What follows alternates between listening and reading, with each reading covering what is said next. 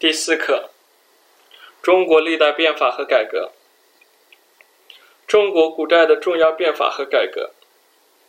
中国自古就有改革的传统，顺应时代潮流的改革，推动了生产力发展，促进了社会进步和民族交融。但改革过程充满了曲折与艰辛。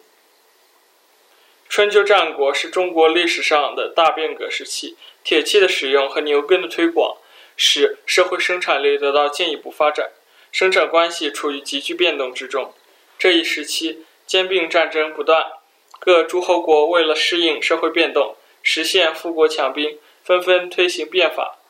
战国时期，魏国的呃李悝，呃楚国的吴起，在秦国的商鞅都主持了变法，其中，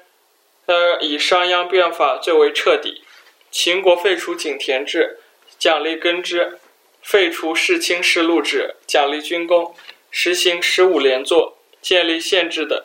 这一系列措施打击了贵族特权，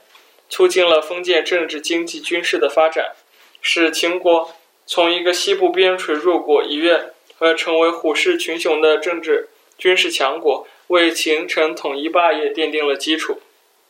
两晋南北朝时期。由西部和北部内迁的游牧民族纷纷建立政权，相互之间征伐不断。势力强大的前秦一度统一北方，但淝水之战后又迅速瓦解。新崛起的呃鲜卑族拓跋部建立北魏政权，于四九三年重新统一北方。战乱给各族人民带来了苦难，在长期的冲突与交往中，民族交融成为历史发展的潮流。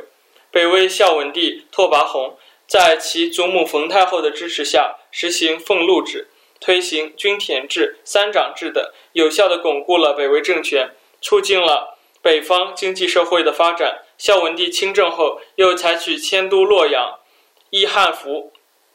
改汉姓、说汉话、通婚姻等改革措施，加快了北方各族人民的交融，缓和了民族矛盾，缩小了南北差距，为中国统一多民族国家的发展。做出了重要贡献。北宋建立后，统治者吸取唐末五代藩镇割据导致分裂的教训，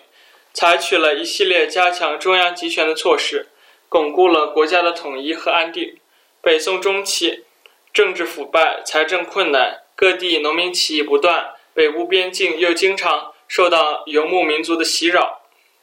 在这种严峻形势下，改革的呼声越来越强。宋仁宗庆历年间，大臣范仲淹主张改革腐败的官僚机构，但新法触犯了大官僚、大地主的利益，仅推行了一年多。一零六九年，宋神宗启用王安石主持变法。王安石针对官僚机构、财政制度、军事体制等方面的弊端，制定和推行了一系列变法的政策和措施，以达到富国强兵的目的。变法初期取得了显著成效。但王安石变法涉及面广，嗯，阻力大，有些措施也欠妥当。新法实行五六年后，王安石被罢职，变法措施被废止。明朝时期，统一多民族封建国家进一步发展。明朝中后期，政治日益腐败，统治危机不断加深。一五七二年，明神宗即位，张居正出任内阁首辅，进行改革。他针对明中后期政治腐败、府府库空虚、土地兼并严重、农民分起反抗的状况，大力整肃吏治，加强官吏考核、裁减开支、清账土地、改革税制。张居正辅政十年，国家财政收入增加，社会矛盾相对缓和，严重的封建统治危机得到暂时缓解。他死后，除一条鞭法之外，其他改革几乎全部废止。中国近代的改革探索，戊戌变法失败了，但它在社会上起到了思想启蒙的作用，促进了中国人民的觉醒。清末新政和民国时期的改革也大多没有成功。鸦片战争后，中国陷入内忧外患的严重局面，逐步沦为半殖民地半封建社会。中国面临数千年未有之大变局。一些爱国的有识之士求变求新，走上了救亡、探索救亡图存之路。甲午中日战争的失败，极大地震撼了中国社会，以康有为、梁启超等为代表的一批维新志士创学会、办报刊《新学堂》，宣传维新思想。他们提倡西学，议论时政，认为能变则全，不变则亡；全变则强，小变人亡。主张学习日本、俄国变革政治，避免像波兰那样亡国的命运。一八九八年六月开始，在维新派的推动下，光绪帝颁布一系列变法诏令，在政治、经济、军事、文化、教育等领域实行变法，一定程度上冲击了封建制度。戊戌变法触及了守旧势力的利益，遭受到他们的强烈反对。九月，慈禧太后发动政变，废除了大部分变法措施。戊戌变法的失败，证明资产阶级改良道路在半殖民地半封建社会的中国是行不通的。在变法期间，维新派提倡新学，主张让新民权，对封建思想文化进行了抨击，在社会上起到了思想启蒙作用，促进了中国人民的觉醒。为了应对日益严重的统治危机，一九零一年初，清政府宣布实行新政，内容有改革教育、派遣留学生。编练新军、振兴商务、奖励实业等，清末新政的一些措施，客观上促进了中国民族资本主义的发展。但新政并没有使清政府正式摆脱内外困境。很快，战争爆发了。中华民国建立后，无论是南京临时政府，还是后来的国民政府，都陆续推行了一些改革措施，涉及政治、经济、军事、法律、教育等各个方面。但由于民国时期政局动荡，国家始终未能实现实质上的统一，这些改革多以失败告终。新中国成立以来的重要改革，社会主义基本制度的确立是中国历史上最深刻、最伟大的社会变革。中共十一届三中全会开启了改革开放和社会主义现代化建设新时期，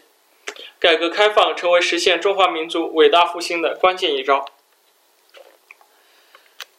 新中国成立后，中国共产党领导全国人民艰苦奋斗，推行土地改革和各项民主改革，恢复国民经济，巩固新生政权，在短时间内完成了社会主义革命，确立了社会主义基本制度，成功实现了中国历史上最深刻、最伟大的社会变革。一九五六年，以毛泽东的《论十大关系》和中共八大为标志，中国共产党对中国社会主义建设道路的探索有了良好开端。由于缺乏经验，急于求成，犯了左倾错误。中国的社会主义建探索，呃，建设在探索中出现了严重曲折，但这一时期的探索取得了很大的成就，初步建立起现代化建设所必须的物质技术基础，培养了社会、呃经济文化建设等方面的骨干力量，呃，积累了党领导社会主义建设的重要经验。一九七八年十二月。中共十二届三中全会全召开，以邓小平为主要代表的中国共产党人决定停止以阶级斗争为纲的错误做法，做出把全党工作着重点转移到社会主义现代化建设上来，实行改革开放的历史性决策。二零一二年十一月，中国共产党第十八次全国代表大会召开，大会确立了全面建成小康社会和全面深化改革开放的目标。次年。中共十八届三中全会召开，对全面深化改革作出全总部署、总动员，提出完善和发展中国特色社会主义制度，推进国家治理体系和治理能力现代化的全面深化改革总目标。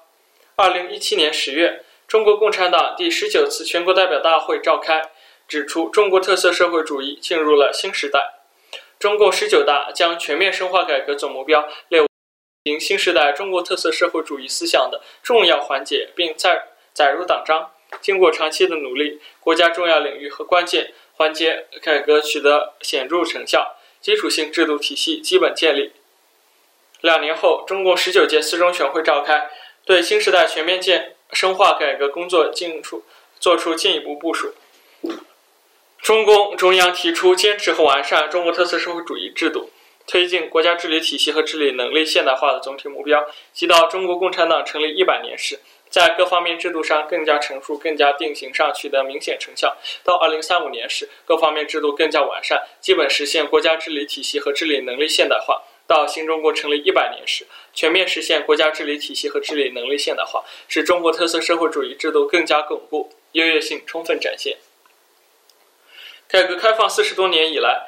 党中央团结带领全党全国各族人民解放思想，实事求是、大胆的是、勇敢的干，干出一片新天地。从实行家庭联产承包、乡镇企业异军突起、取消农业税，到农村承包地三权分置，打赢脱贫攻坚战，实施乡村振兴战略，从兴办经济呃深圳等经济特区，沿海沿边沿江呃沿线和内陆中心城市对外开放，到加入世界贸易组织。共建“一带一路”，设立自由贸易试验区，成功举办中国国际进口博览会。从引进来到走出去，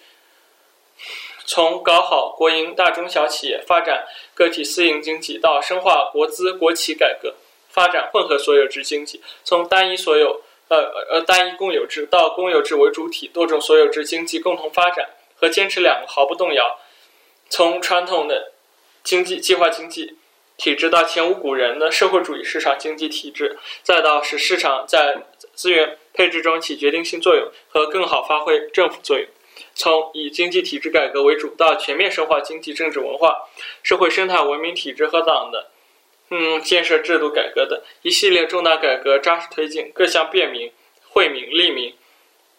举措持续实施，使改革开放成为当代中国最显著的特征。最壮丽的气象，改革开放极大改变了中国的面貌，中华民族的面貌，中国人民的面貌，中国共产党的面貌。四十多年的实践充分证明，改革开放是党和人民大踏步赶上时代的重要法宝，是坚持和发展中国特色社会主义的必由之路，是决定当代中国命运的关键一招，也是决定实现两个一百年奋斗目标、实现中华民族伟大复兴的关键一招。